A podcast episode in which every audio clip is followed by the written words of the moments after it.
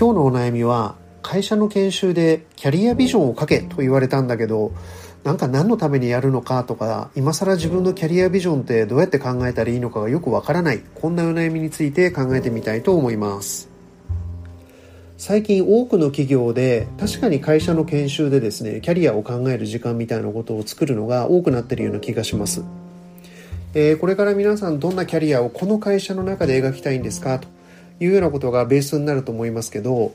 もう一歩踏み込んだ会社であればですね、まあ、ずっとその会社にいるかどうかは別にしてあなたの人生どういうふうに時間を過ごしたいんですかということを考えてみましょう。そんな話ですよね。そしてそういうことを考えることを通じてですね、えー、どんな能力開発をしていったらいいのかとかえどんな仕事をしたいのかということを自分の意思を明確にしてもらい、まあ、会社の中での活躍を促そう、まあ、そんな意思があるんじゃないかなと。人事側にはそんな意図があるのではないかなと。そんなふうに思うわけです。そうすると受け手の方はですね、まあ、時々やっぱり戸惑うわけですよね。いやいやちょっと待ってくださいよと。えー、今まで人事異動とかっていうのはあんまり自分の意図とか関係なく明日からここ行ってくれとかあそこ行ってくれみたいな話があったのにいきなり今更キャリアビジョンを考えろって言われてもね点々点というような感じだと思います。でここで私は皆さんにお勧めしたいのは、えー、会社の意図がどうであれですね。やっぱりご自身のキャリアビジョンを考えるというのはキャリアをプランニングしてみるというのはですねとても重要なことなのではないかというふうに思うわけですね。えー、例えば3年後どうなりたいんだろう5年後どうなりたいんだろう10年後どうなりたいんだろうということの青写真を描いてみるわけです。でそうするとですね、まあ、僕は比較的大きな会社にいて先ほど申し上げたようにですね所詮最後は人事が自分の育成っていうのは決めるから自分のキャリアのことなんて自分で考えても意味ないじゃないですかってそんな声が時々聞こえてきます。確かに最後の最後にですね、来年の4月からどこのポジションで働くとか、どこの部署で働くとかですね、まあ、はたまたどこの国で働くかとかっていうことは、人事部がその采配の中で決めるってことはあるでしょう。ただ、じゃあ最後の最後人事部が決めるからと言って、自分のキャリア、つまり自分の人生について何も考えなくていいということには、私はならないというふうに思うんですよね。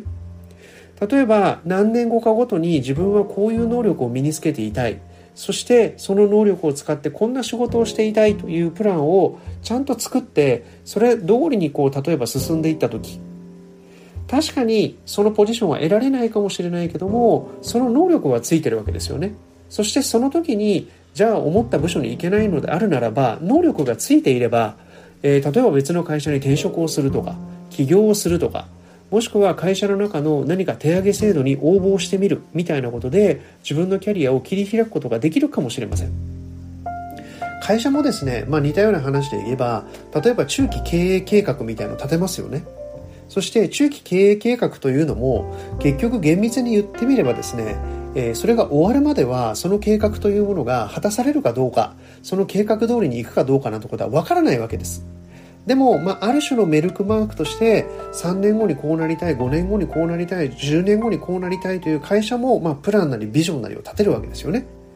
だとするならば自分の人生というのは自分でしかコントロールできない自分の人生の責任というのは最後は当然ですけども自分でしか責任が取れないわけですからそれについて最終的にそうなるかそうならないかという話はちょっと置いといてですねこうなりたいというプランニングをしていくというのはものすごく意味のあることだと思いますしそういうものを文字に書いてみることによってですねこれから先の能力開発そしてどういう人とネットワークを作っていきたいかというようなですね人生においてすごく大事なポイントというのがクリアになってくる可能性というのが非常に高いのではないかなというふうに思います。なので例えば就業時間中を使ってですね研修をやってくれてその中でキャリアビジョンを考えていいよと